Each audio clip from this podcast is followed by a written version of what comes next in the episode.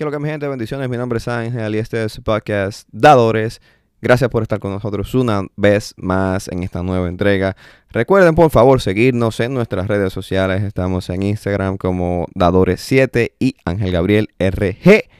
También estamos en YouTube como Dadores Podcast. Ahí estaremos subiendo nuestros videos. Y si nos escuchas desde alguna de nuestras plataformas de podcast, como Google Podcast. Muchas gracias. Si nos escuchas a través de Spotify o Apple Podcast, recuerda que puedes darnos un review de 1, 2, 3, 4, 5 estrellas. Y con esas 5 estrellas, mientras más tengamos, a más personas podemos llegar con este mensaje de bien. Te agradecemos de antemano y ahora vamos con el episodio de esta semana. Pero antes, vamos con el intro. Dale.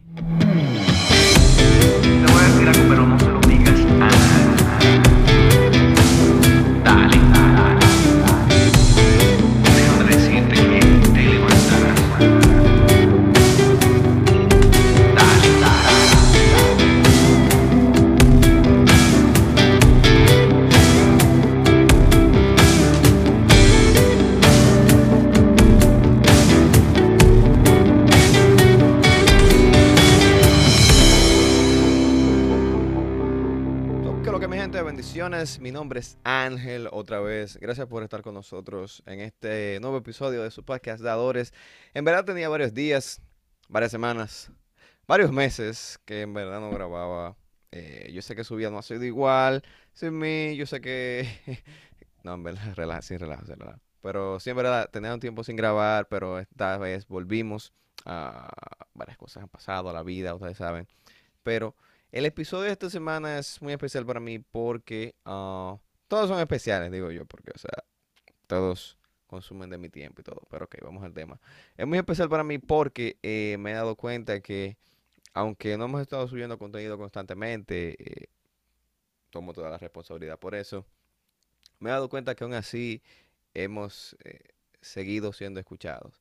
Y me sorprende en gran manera y le doy gracias a Dios por eso, porque nos han seguido escuchando. Y al darme cuenta, ver las estadísticas aquí en, en la computadora, ya que la podemos ver, eh, podemos ver todo lo que pasa y todo lo que, que nos escuchan y dónde nos escuchan, nos hemos dado cuenta que una gran cantidad de las personas que nos escuchan um, no están precisamente aquí en Nueva York.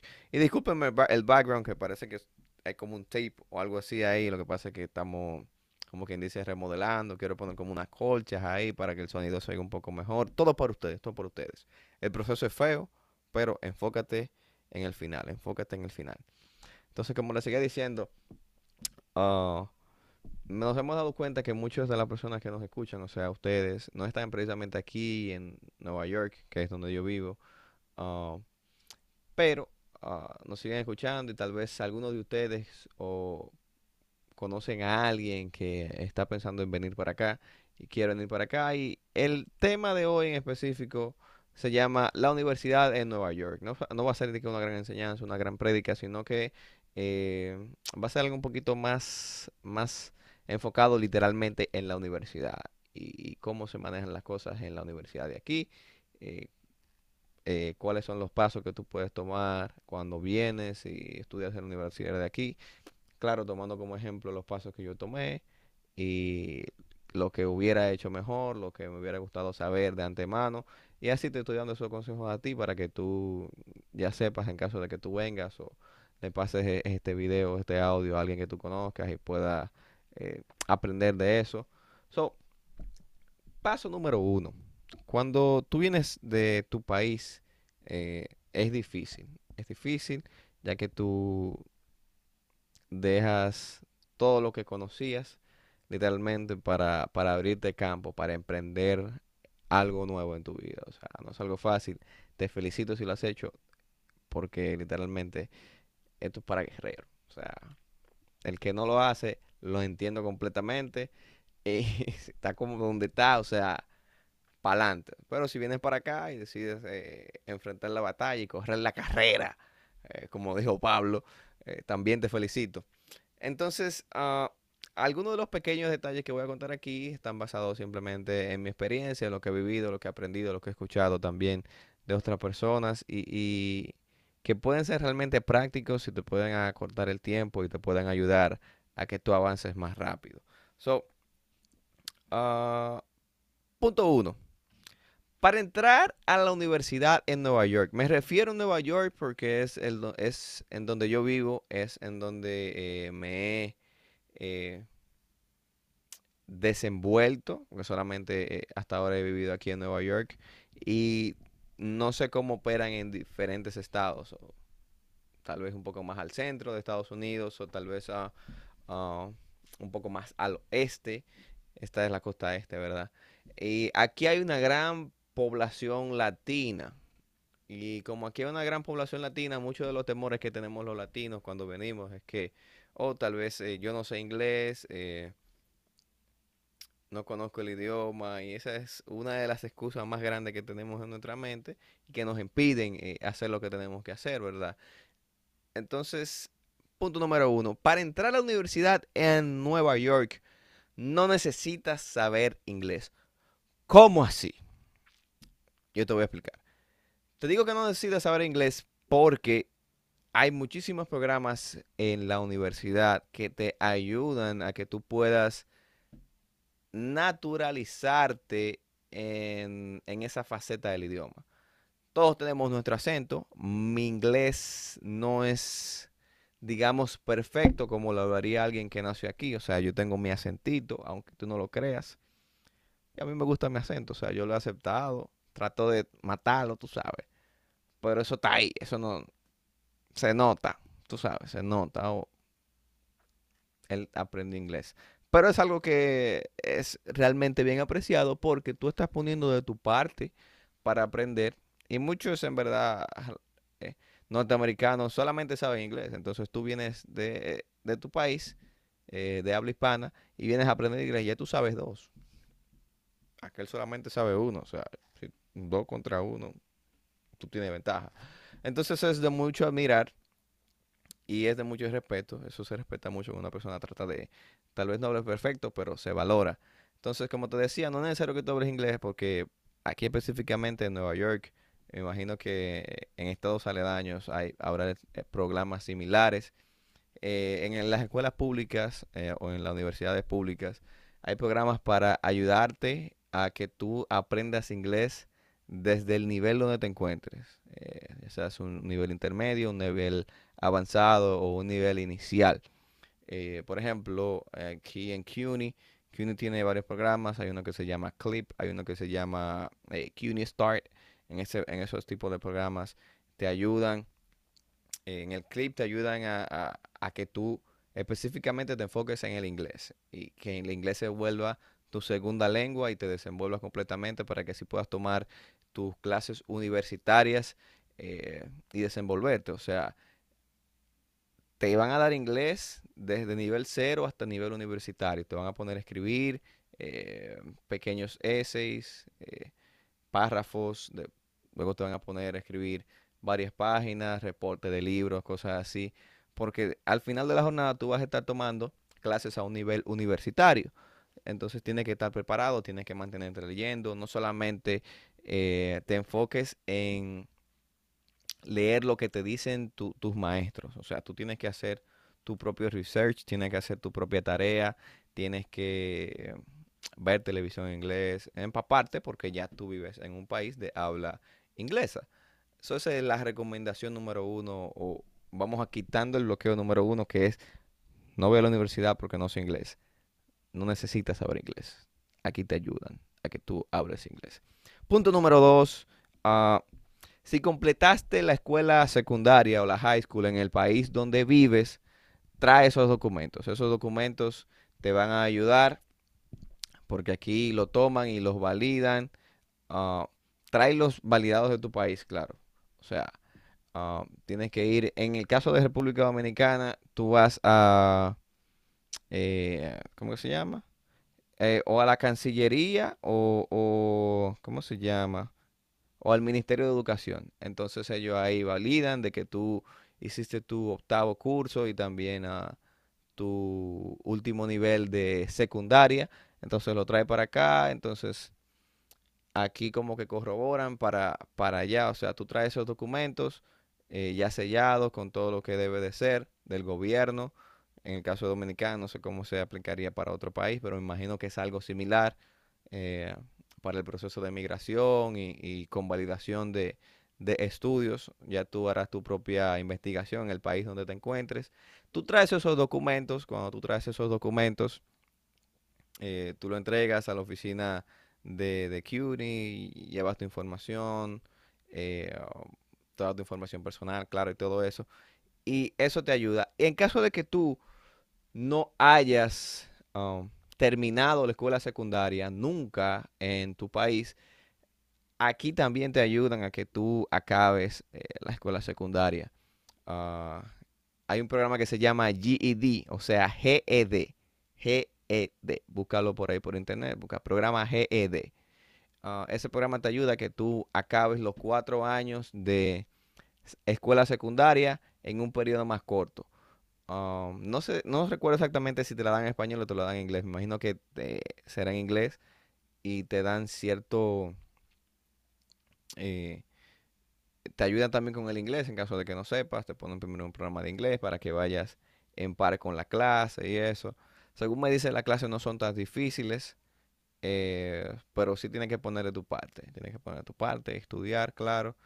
Y eh, como te digo, el esfuerzo aquí se valora mucho. O sea, tal vez no, no salgas hablando inglés como, eh, ¿qué te digo? Como Oprah o, o como cualquier superestrella, pero el inglés con el que vas a, salir de ahí, ya sea que vengas desde cero o un nivel intermedio, es un nivel de inglés que te vas a poder desenvol- desenvolver en, en el área donde estés, ya sea en el trabajo, en la escuela secundaria, en la universidad y todo eso, en tu día a día, claro.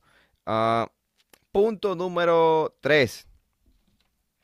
Si terminaste la universidad o estabas en proceso de, de terminar la universidad, te recomiendo eh, que también puedes traer esos documentos. eh, tú haces una especie de, validación también. eh, vuelvo y recalco. Hablo de mi experiencia en República Dominicana porque de allá fue que yo vine. Tú puedes traer esas materias que tomaste o ese grado que tomaste. ah, no te van a convalidar, a convalidar todas las clases dependiendo, eh, no sé exactamente qué ellos toman de criteria para, para convalidar todas las clases, pero tal vez algunas te las convaliden. Algo que sí noté es que cuando tú traes eh, tus las clases que tú has tomado a un nivel universitario en el país que vengas, eh, el proceso es un poco diferente a cuando tú solamente eh, vienes directamente desde la escuela secundaria. Tal vez haya otro paso que debas de tomar y, como no me pasó a mí, vi a alguien que, que le pasó y su proceso fue un poco diferente al mío. Ah, te digo que yo entré a la universidad primero y, y a esa persona le tomó un poco más de tiempo eh, ingresar a la universidad por eso. Quería convalidar varias materias y al fin y al cabo no se la convalidan todas, pero sí pudo eh, agregar varios créditos a su, a su, a la universidad y, a lo del grado. O sea, se ahorró ese tiempo. ¿Qué más? Ah, existen, este es el punto creo que número cuatro. Existen unos exámenes, que esto es algo que muchas, pocas personas lo saben. Existen unos exámenes, eh, creo que se llaman CLEP.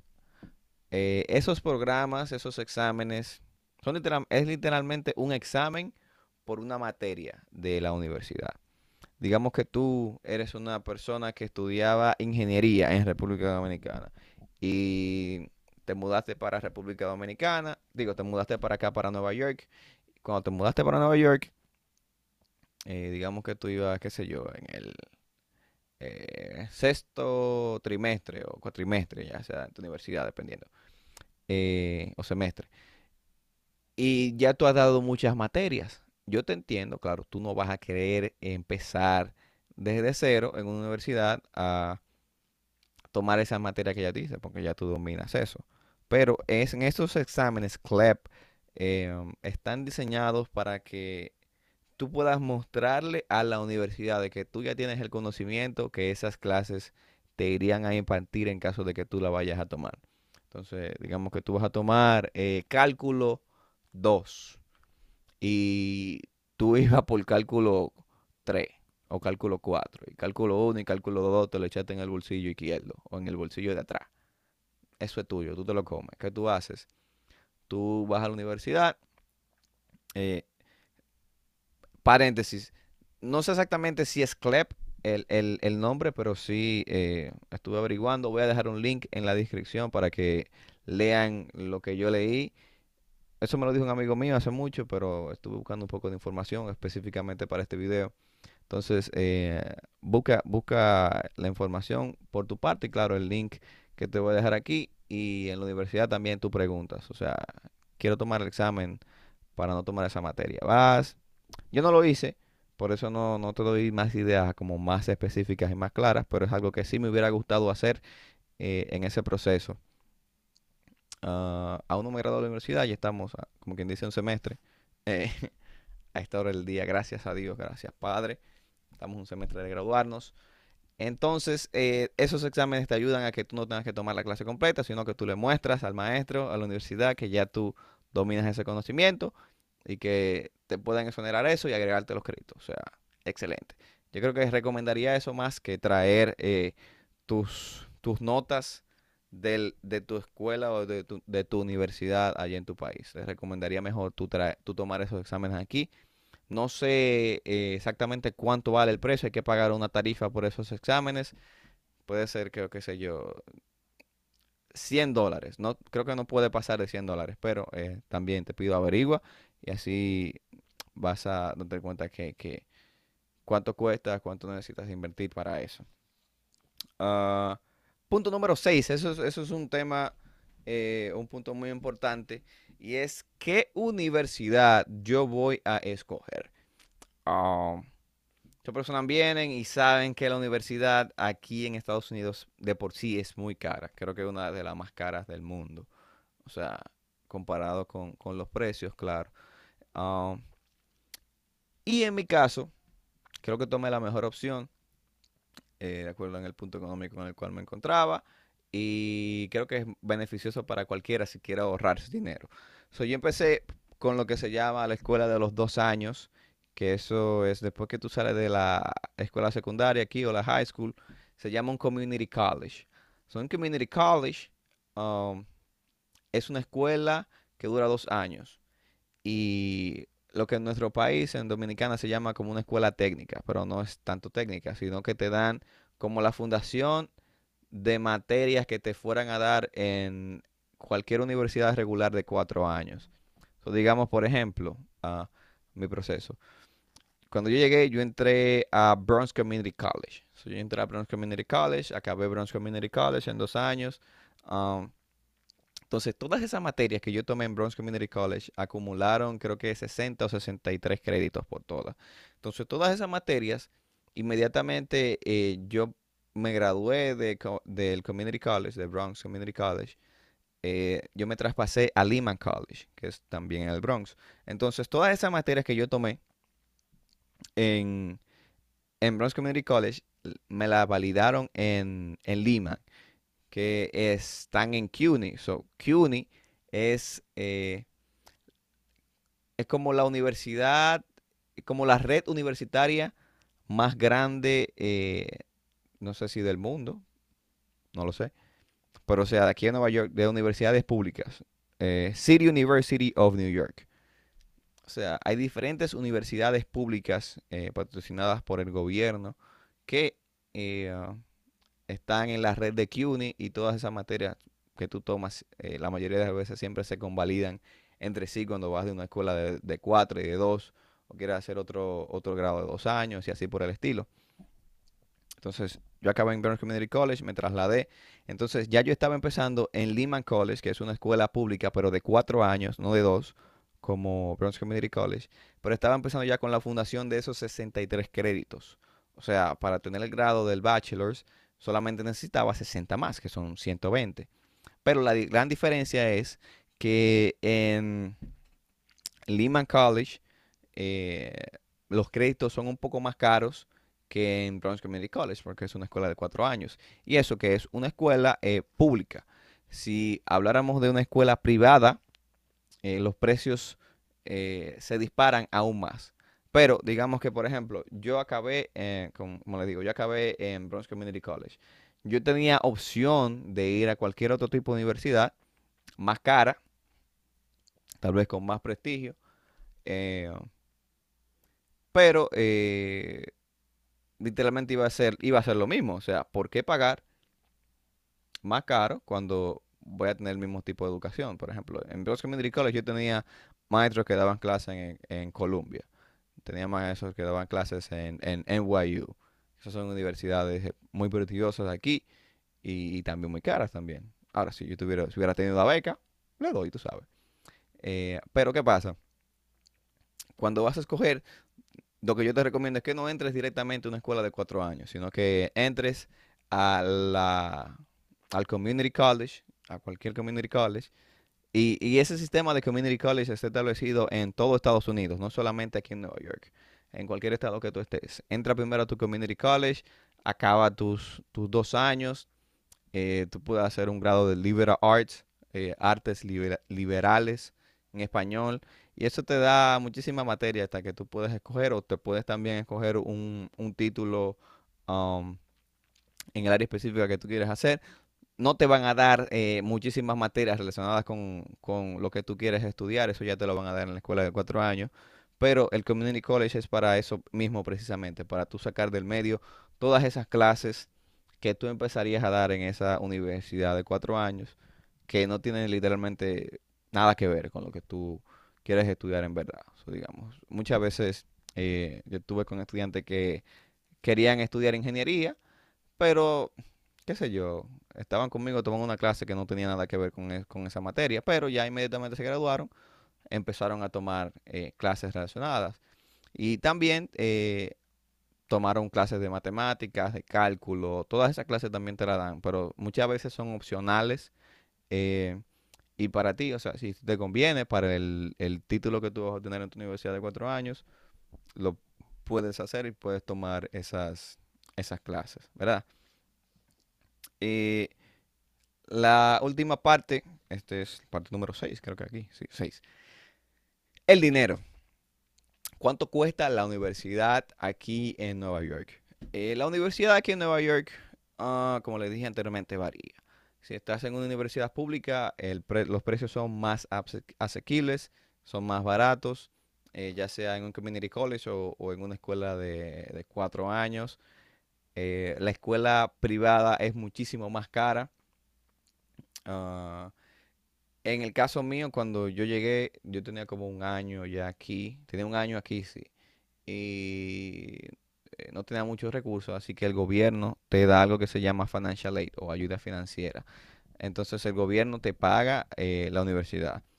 Yo no lo creía, eh, porque cuando yo llegué, yo no, no había averiguado, o sea, mi plan era, mi plan era eh, yo irme al Navy, a la naval de los Estados Unidos, y luego de que saliera del Navy, ellos me iban a pagar universidad, pero yo no, no sabía que ellos, si tú no alcanzabas, qué sé yo, cien mil al año o algo así, te daban una ayuda financiera para que, para que tú pudieras ah, pagar eh, tu universidad. Y por eso le doy gloria a Dios. Yo digo que yo he vivido solamente en Nueva York. Eso va a sonar un poco bias, pero yo digo que no hay como Nueva York. Ah, O sea, yo no he visto otra ciudad que, que te ayude tanto, que apoye tanto a las personas que, que de verdad quieren avanzar, que de verdad quieren trabajar, independientemente de la situación económica donde se encuentren. ¿Me entiendes? O sea, si tú quieres hacerlo, tú lo puedes hacer. Eh, como dice la canción, If I can make it here, I can make it anywhere. Si lo puedes hacer aquí, lo puedes hacer en cualquier otro lado. Uno de los eh, problemas en la financiación de la universidad que veo muchos estudiantes que, que caen o que caemos porque somos todos y estamos envueltos, estamos aquí, estamos en eso, es los, los préstamos estudiantiles. Muchas veces eh, los estudiantes toman préstamos estudiantiles y, y empiezan en una carrera que no le va a dar el retorno de inversión que hicieron en ese préstamo. O sea, tal vez tomaron un préstamo de eh, 125 mil o 130 mil dólares eh, y tienen un título de, o en una carrera de literatura. No es, eh, No tirándola por el suelo, claro, de ninguna manera. Son carreras hermosas y si lo hace una persona es porque le, le ama, le apasiona esa carrera. Pero al final eh, no le van a pagar eh, tanto como lo que invirtió para así poder sacar su título. Así que yo, por ejemplo, recomiendo que si tú vas a, a tomar préstamos estudiantiles, por lo menos tienes que estudiar una carrera que sabes que te va a dar un ROI, o sea, un retorno de tu inversión. Porque tú vas a invertir tu tiempo y vas a invertir tu dinero. Así que trata de que cuando salgas de la universidad puedas eh, ser remunerado por eso. O sea, eh, ningún trabajo es algo asegurado, porque inmediatamente tú sales de la universidad, tienes que hacerte la idea que hay 800 o miles de jóvenes que también se, graduando, se, se están graduando al mismo tiempo que tú y están buscando lo mismo que tú. Entonces, algo tiene que haber en ti que te diferencie de ese montón, ya sea que tú trabajes o tengas alguna experiencia en, en una área en específica y cabe destacar que muchas veces tú te gradúas en una sección X y terminas trabajando en algo que no tiene ni siquiera nada que ver con lo que te graduaste. Así que trata de minimizar eh, el riesgo en eso de préstamos estudiantiles y escoge una carrera que eh, no tanto que te guste, porque eso puede variar, pero una, una carrera que tú sabes que tú le vas a encontrar salida. Ya, si tú le vas a invertir tu tiempo, tienes que sacar algún tipo de beneficio. No te recomiendo que te vayas simplemente por el corazón y por, el amor a la carrera. Oh, me gusta esta carrera. Un amigo mío me está diciendo, quería estudiar música en un conservatorio y estaba cobrando, qué sé yo, como 250 mil dólares por, por, por 3, 4 años, algo así. no hacía sentido porque, o sea, después que tú sales de ahí, tú sabes es difícil tú encontrar un trabajo como músico que te, que te paguen, qué sé yo, 100 mil dólares al año. Es un poco difícil, a menos que tú firmes un record, un record deal o algo así. O sea, no, para eso ponte en la calle, busca un mentor, busca video de YouTube, busca gente, hay muchísima gente, muchísima gente que... Y no es, no es minimizando a la gente que estudia música, sino que, que piensen, o sea, voy a invertir 300 voy a tomar un préstamo de 300, ¿cuánto yo le voy a sacar a esto cuando yo me gradúe de la universidad? Porque la universidad no es un no es no es un pasatiempo ni no es tampoco un juego de diversiones. La universidad es algo a donde tú vas a aprender cosas específicas que tú puedas usar en tu vida que te ayuden a mejorar como persona y a ganar mucho más dinero. Estadísticamente las personas que van a la universidad ganan más en promedio pero no es la regla a seguir. Aquí también, si tú eh, estudias una carrera técnica, por ejemplo, electricidad o plomería, por ejemplo, o algún tipo de esos trabajos, tú hasta puedes ganar igual que una persona que tiene un título graduado, graduado en finanzas y muchas veces yo he visto casos, muchos casos, de personas que son electricistas, no tienen título universitario, tienen un título técnico, pero tienen muchísimas más eh, cosas logradas o acumuladas, digamos, en lo patrimonial, en lo físico, que una persona que tiene un título en finanzas. O sea, que no tiene que ver tanto con tu título, sino de tu mentalidad y cómo tú te preparas, cómo tú estudias, las cosas que tú lees, las cosas que tú haces. Um, eso ha sido todo por el momento. Te recomiendo que hagas tu research, tu research que estudies por tu parte, que, que que busques información. Si este podcast eh, le va a servir a alguien, eh, compárteselo también en las diferentes redes. Eh, mándenme un mensaje a las redes si necesitan algún, algún consejo. Estamos ahí para servirle lo que necesiten. Mi nombre es Ángel una vez más y este fue su podcast Dadores. Bendiciones. Dale. Mi gente, gracias por haberse quedado con nosotros a lo largo de todo este episodio. Ha sido nuestro placer y nuestro honor poder servirles.